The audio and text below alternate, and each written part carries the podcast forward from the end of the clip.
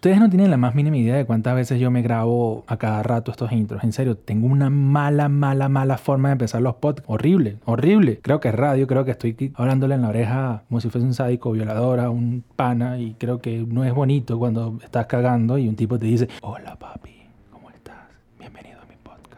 No, no funciona, quizás por eso no tengo mil vistas, pero bueno, y seguimos con este nuevo episodio de Bastardo sin Gloria, su podcast favorito sobre nada. Bueno, sí, es sobre cine y series, pero nadie me lo pidió. Nadie quis me dijo, José, hazlo. O nadie me dijo, mira, José, sabes que hay 6 mil millones de habitantes en el planeta Tierra y cada uno tiene un podcast y va a tener que competir con 6 mil millones de podcasts porque todo el mundo está haciendo un podcast y te subiste al tren del mame. Gracias por escucharme, gracias por llegar al capítulo número 6, gracias por seguirme en mis redes sociales, gracias por darme feedback sobre este proyecto mega personal en el cual los... Pero bueno, este podcast no va sobre quejas, sino va sobre cine, sobre series. Y hoy de qué vamos a hablar, me preguntan y yo les diré sobre series canceladas y todo, José Luis, y yo les voy a decir porque vi Escuela de Series, que es como un spin-off de Escuela de Nada, un podcast muy famoso entre los venezolanos que yo veo y se los recomiendo. Es un podcast sobre nada, así que van a esperar de todo y de nada. Es muy bueno, pero están hablando sobre las series que estaban cancelando, por qué te cancelaron una serie. Y me hizo mucho ruido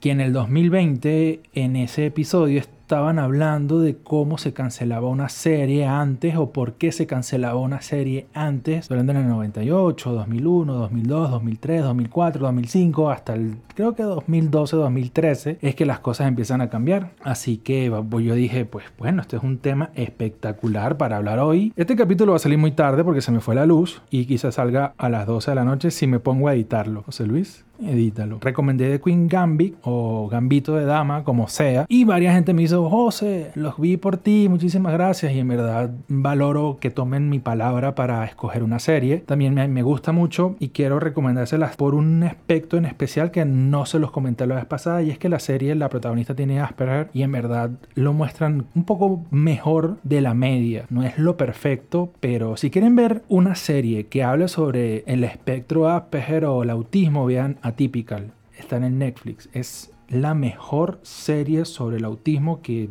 hasta ahorita han hecho y es increíble. Habla sobre la familia, sobre lidiar con eso, cómo lidia una mamá con un hijo con, con, autismo, cómo lidia un papá, cómo lidia la hermana, cómo lidian los amigos, cómo lidia el chamo con autismo. En verdad, véanla. Dije yo, vamos a hablar un poco de... Y para entrar en tema, les tengo que explicar que actualmente el modelo de negocios cambió. Estamos viviendo ese momento donde se solapan varias tecnologías. El consumidor tiene que vivir con eso. Actualmente en Latinoamérica todavía la televisión por cable representa un porcentaje muy alto de lo que consume. Yo consumo mucho televisión por cable, yo soy adicto a Discovery Home and Help. Yo soy un carajo que se la vive viendo Hermanos a la Obra, Bake Off Reino Unido, Se Viva la Venda la Vancouver, Viva la Venda la con el Calvito. En serio, no sé por qué, pero me fascina Discovery Home and Health. Soy como una especie de doño entregado a ese canal maligno. Y tengo hábitos que me obligan a estar atado a ese canal. Por ejemplo, yo a los martes en la tarde estoy viendo los programas de cocina con los viernes, no, los viernes no, los sábados en la noche. Estoy atado totalmente. Y los viernes en la noche veo Chartán. Entonces yo tengo patrones heredados de la vieja escuela cuando la televisión nos decían qué hacer, pero actualmente, pero actualmente en muchos países ya eso está cambiando y no fue porque hubo una revolución de humanos y tumbaron las cadenas de televisión y, y ahora vivimos en una época post-apocalíptica. De hecho, casi, pero no de esa forma, sino que la tecnología evolucionó para que cada quien pueda ver lo que quiera ver cuando lo quiera ver. Y eso cambió las reglas del juego totalmente. Actualmente hay una guerra de streaming y esa guerra de streaming está condicionando cuánto dura una serie y cuánto tiene que durar sabiendo que la van a cancelar. Cuando les hablé del piloto, en el primer capítulo les expliqué que para que un piloto salga a la luz, un grupo de personas tiene que ir a hablar con una distribuidora y la distribuidora le dice sí o no y para validar esa idea hacen un piloto. En ese proceso del piloto se crea algo que se llama la Biblia, que es una especie de glosario donde está incluido todo el detalle de personajes, de producción, de dirección, de fotografía y va incluido también el desarrollo argumental de cada personaje. ¿Qué quiere decir esto? Que cuando tú vendes una serie, cuando una serie se emite ya se sabe cuánto va a durar. Se puede alargar el relleno. Lo que pasó con Los. Los fue una serie que estaba pautada para que durara 3 a 4 temporadas. ¿Qué pasó? La, la cablera, que en este caso vendría siendo el papel de la distribuidora en el cine, Los decidieron alargarla porque tenía unos puntos de rating demasiado altos y la alargaron artificialmente. Tanto así que cuando trataron de cerrar los personajes, le habían dado y le habían dado tantas vueltas que no sabían cómo hacerlo. Y cerró de una manera horrible y bueno, es una serie que se recuerda por lo horrible que terminó y no por lo genial que fue todas las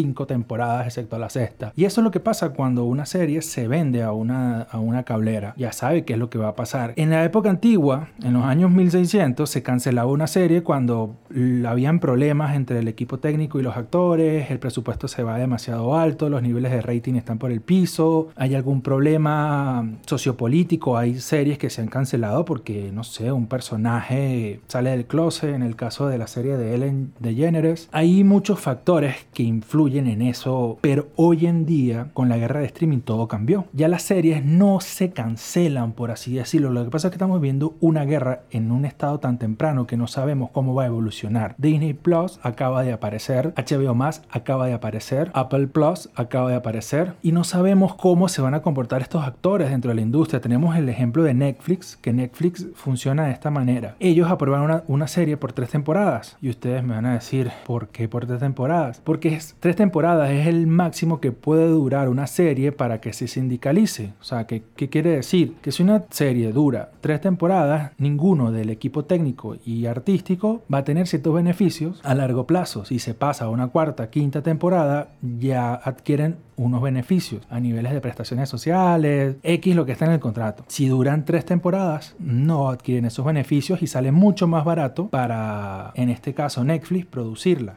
Esa es una de las razones por las cuales Netflix pone de techo tres temporadas. Otra razón es el algoritmo que sabe todo lo que haces, literal. Uno de los bienes más importantes de Netflix, como lo es la receta secreta para Coca-Cola o los adobos que tiene KFC o no sé, es un secreto industrial, es un activo. O sea, de hecho es muy importante para Netflix su algoritmo. Ellos saben todo lo que haces de que te logueas. Cómo mueves el mouse, cuánto dura viendo una serie, cuando terminas de ver una serie, qué haces después. Todo, todo, todo. Y eso forma parte de una gran base de datos que los ayuda a ellos a sacar estrategias. Y una de ellas es ver que una persona después de ver una serie por tres temporadas se engancha con otra y se dieron cuenta que no hacía falta tener cuatro temporadas o cinco temporadas o se dieron cuenta que no valía la pena arriesgarse tanto si obtenían los mismos resultados. Actualmente estamos en, una, en el momento de la guerra de streaming donde todos están apostando por captar clientes. Eso es lo, el primer objetivo y Netflix dentro de su algoritmo se dio cuenta que una persona ve tres temporadas y luego se va a otra serie y se queda dentro de la plataforma, no la abandona. Y ellos dijeron, mm, ok, no hace falta tener una cuarta temporada, no hace falta tener una quinta temporada, no hace falta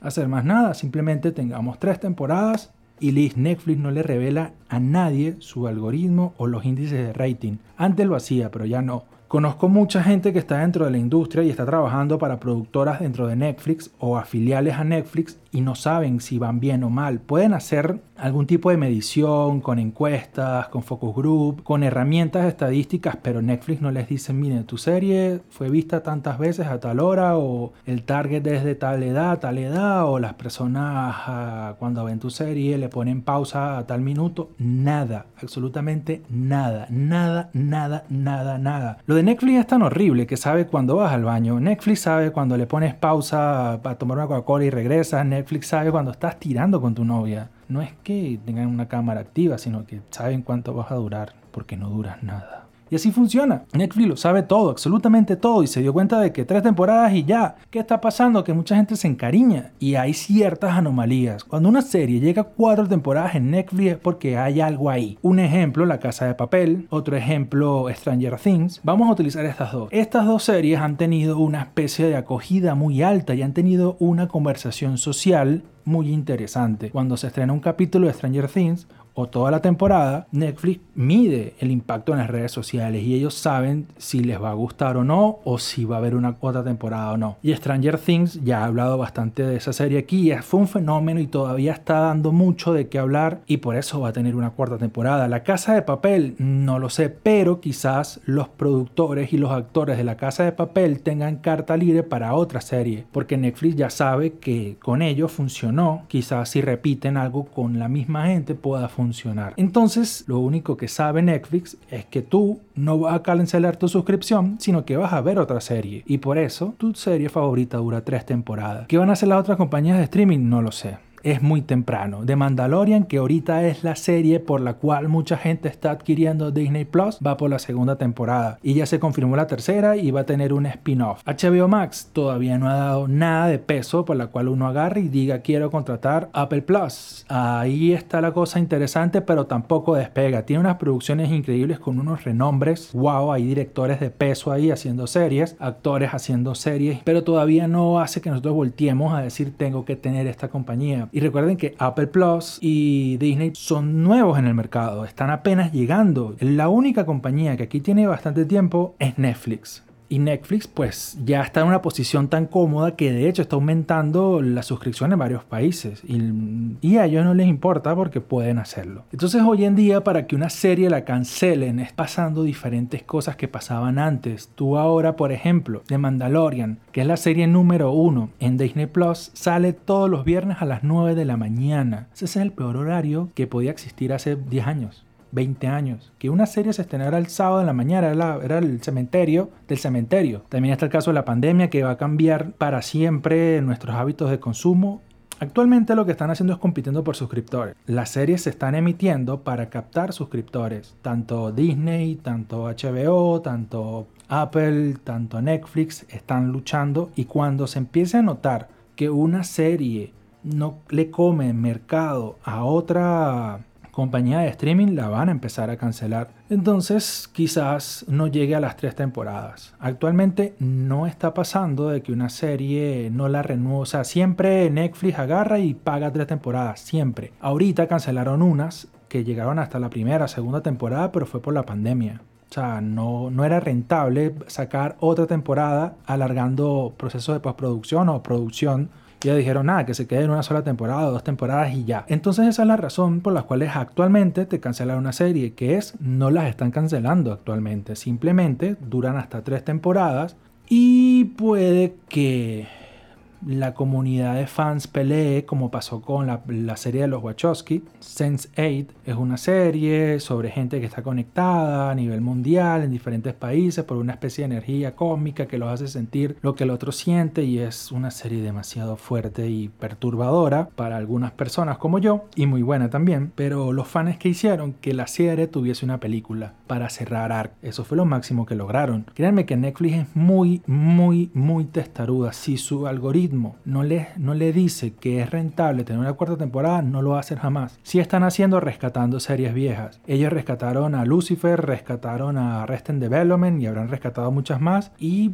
esta es otra forma en la cual todavía no han terminado de cancelar, por ejemplo, esas dos. Así que bueno, y así que bueno, esta es una guerra que está empezando. No estamos viendo exactamente bien el panorama completo con las demás servicios de streaming para poder decir, ahora están ser cancelando la serie esto, por esto, por esto, por esto. Hace 10 años teníamos la televisión normal que nos hacía ver un capítulo a las 8 de la noche de los jueves porque era el prime time, a las 8 de la noche los miércoles porque era el prime time. Actualmente no. Cuando una serie es emitida en canales regulares, tú automáticamente tienes acceso al streaming de esa serie o de la temporada completa. Tú te metes en el canal Sony, tienes acceso a todo. A A&E tienes acceso a todo.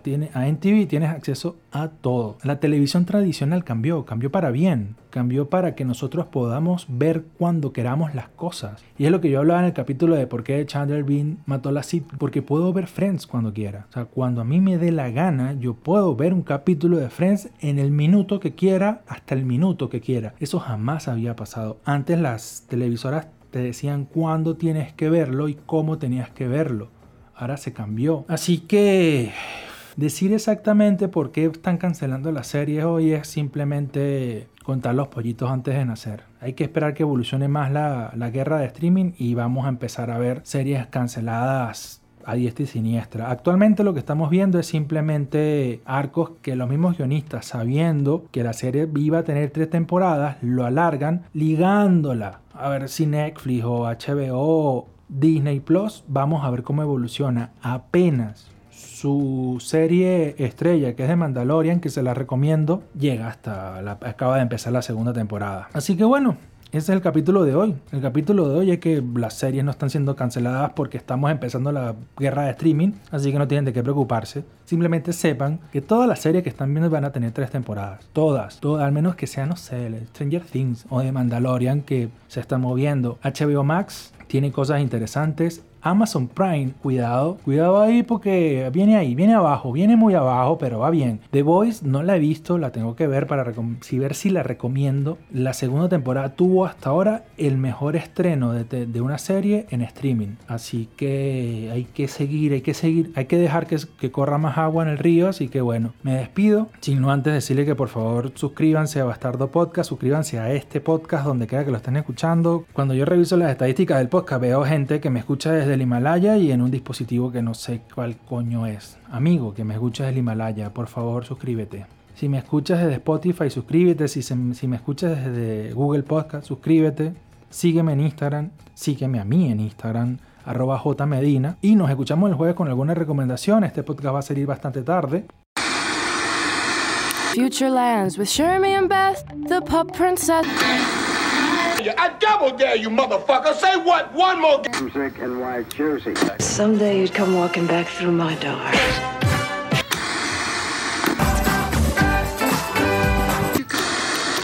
Come back with me. Where? Back to the future. Antonio Margareti. Ancora? Margareti. Un'altra volta, ma...